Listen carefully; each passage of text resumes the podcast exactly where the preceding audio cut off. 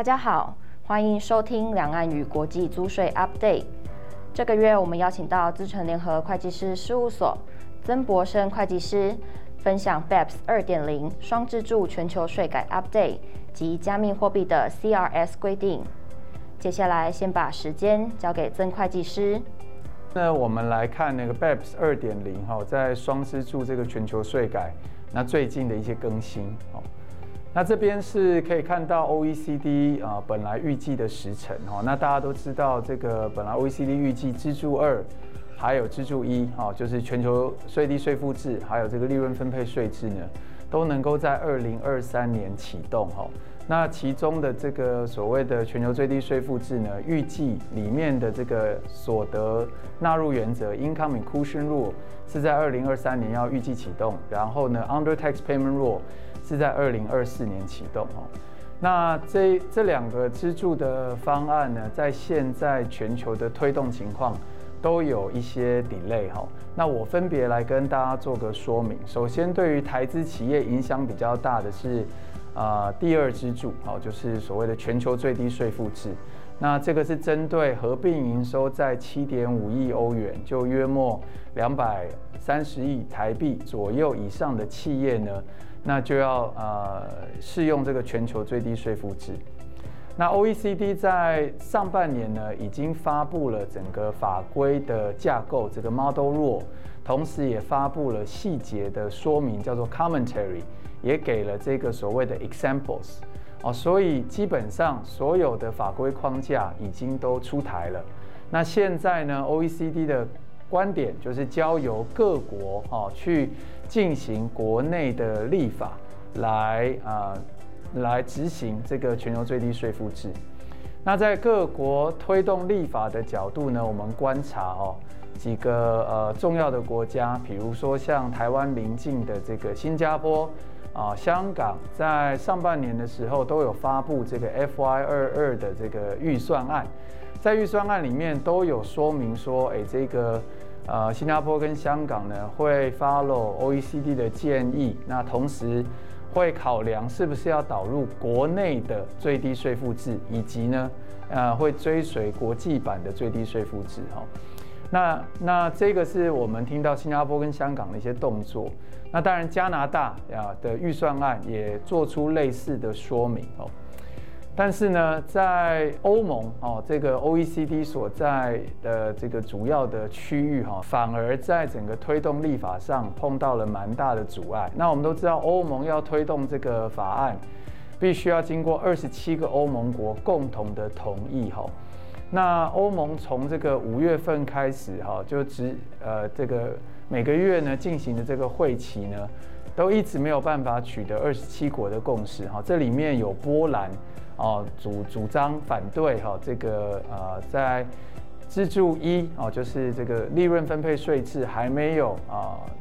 推行之前呢，就直接推行支柱二哈，这是波兰一直的观点哈。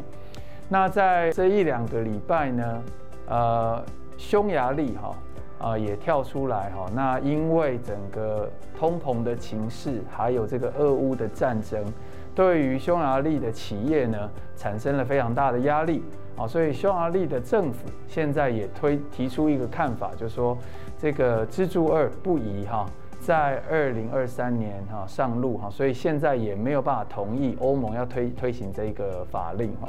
所以现在看起来欧盟在推动这个欧盟的最低税负制的法令是有点遇到难产哈。那另外，我们把视角放到另外一个呃，在法令推动相对先进的国家，就是英国哦。那英国呢，现在也公开的说哈，呃，考量整个经济的发展情况，那他们预计哈要把全球最低税负制的推行呢延迟到二零二四年。那所以欧盟其实现在的看起来推动情况也是朝向二零二四年启动，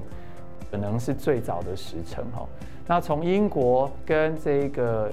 呃欧盟的情况呢，我们可以推想哦，全世界在启动这个全球最低税负制，要能够在二零二三年上路啊的可能性啊，我想就啊有相对啊降低啊的情况哈。那那当然，这个要给企业界的一个呃重要的提醒。当然，我们了解整个国家啊世界在推动这个法令的情况，但是这毕竟哈是这个包容性架构里面一百三十七个国家的共识。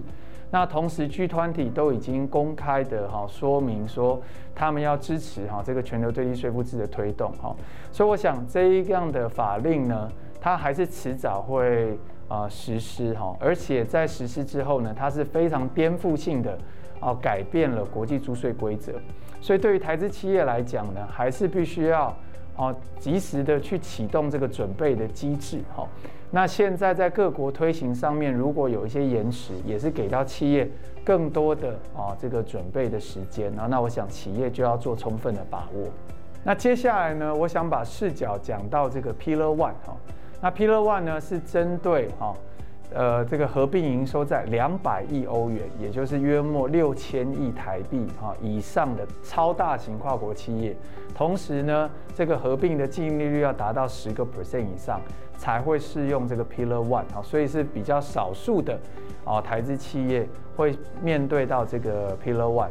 那 Pillar One 的机制呢，在这个时间轴上，大家看到，本来预计在二零二二年中。已经要把这个多边公约的这一个啊形式能够呃这个推出来哈，但是其实 OECD 现在在 Pillar One 的法规架构下哦是也是有大幅的 delay 哈，目前啊这个十三个啊里面法规架构它把它分成十三个这个 building blocks 或者是区块，这十个十三个区块呢，目前还有六个还没推出来哈。那也就是说，跟 Pillar Two 相比，Pillar Two 是已经有完整的啊法规架构，但是 Pillar One 连法规架构都还没有完成哈，更不要太不要讲说这个多边啊机制的这个框架哈，所以看起来是在法规的推动上有大幅的延迟哈。另外一个，我们从政治面来看呢，其中一个很重要的国家叫做美国哈。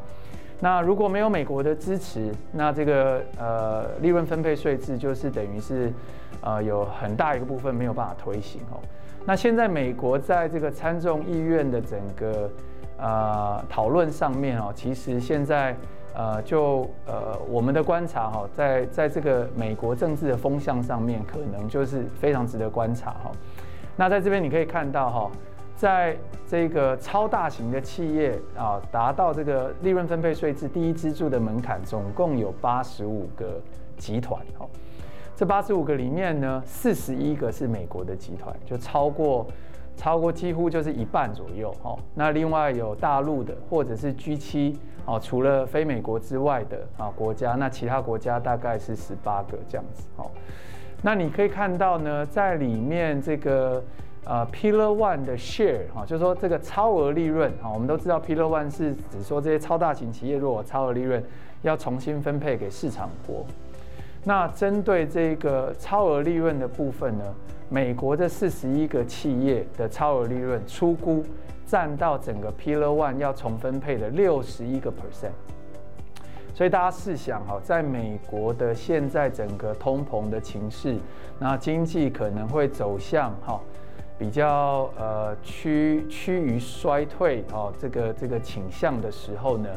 那如果在美国的国内产生出来说，哎，针对美国大型企业要把啊六十就是这个在整个全球里面哦，我们要负担六十一个 percent 的份额来分配给市场国哈，那很有可能在这个参众议院的讨论上面是比较大的阻力会产生哈。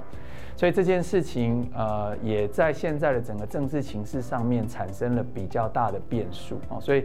呃，简单来讲，整个 Pillar One 哦，在法令推动上是有 delay。那同时呢，在美国这个国家的不确定性看起来也会有大幅的这个升高哦。那所以，对于台资企业来讲，就可以有这样的一个了解。那当然一样哈，就是我们对于 Pillar One 它还是一个全球共识。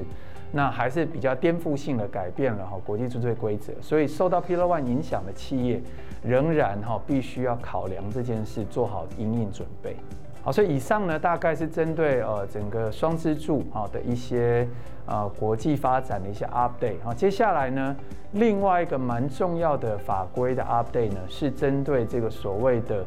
呃数位资产，好，或者我们讲加密货币哈。的的的相关的这个资讯交换规定的一个说明哈，那我们都知道金融账户有所谓的 CRS（Common Reporting Standard） 的资讯交换机制。那我们这边讲这个加密货币或者是虚拟货币的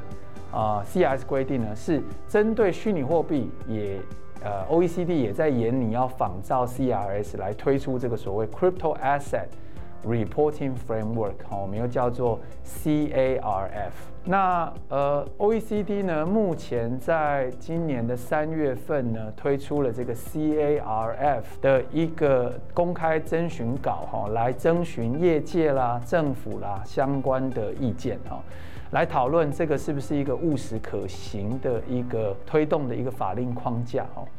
那这个经过公开征询之后，在 OECD 收敛完意见之后，就会向 G20 来做报告哦。那目前预计在今年十月份的 G20 会议呢，会针对这个议程来做进一步的呃说明啊，所以大家可以在那个时候看得到 CARF 会不会变成啊现实状况啊。那我想在这个 CRF 的这个呃。说明上面，我们透过这些框架来跟大家报告哈。第一个，为什么要做这件事哈？那大家都知道，这个这个呃，加密货币包括比特币啊、以太币，或者是现在已经发展到非同质化的这个虚拟货币，叫做 NFT。好，那现在也知道，未来元宇宙也可能是一个趋势哈。那所以这个虚拟货币的交易只会越来越普及哈。那这种去中心化的这种交易呢？其实各国的税务局，包括台湾，哈，其实目前虽然都有法规啊，那可能就说，哎，这样的一个虚拟货币的交易是应该要申报的，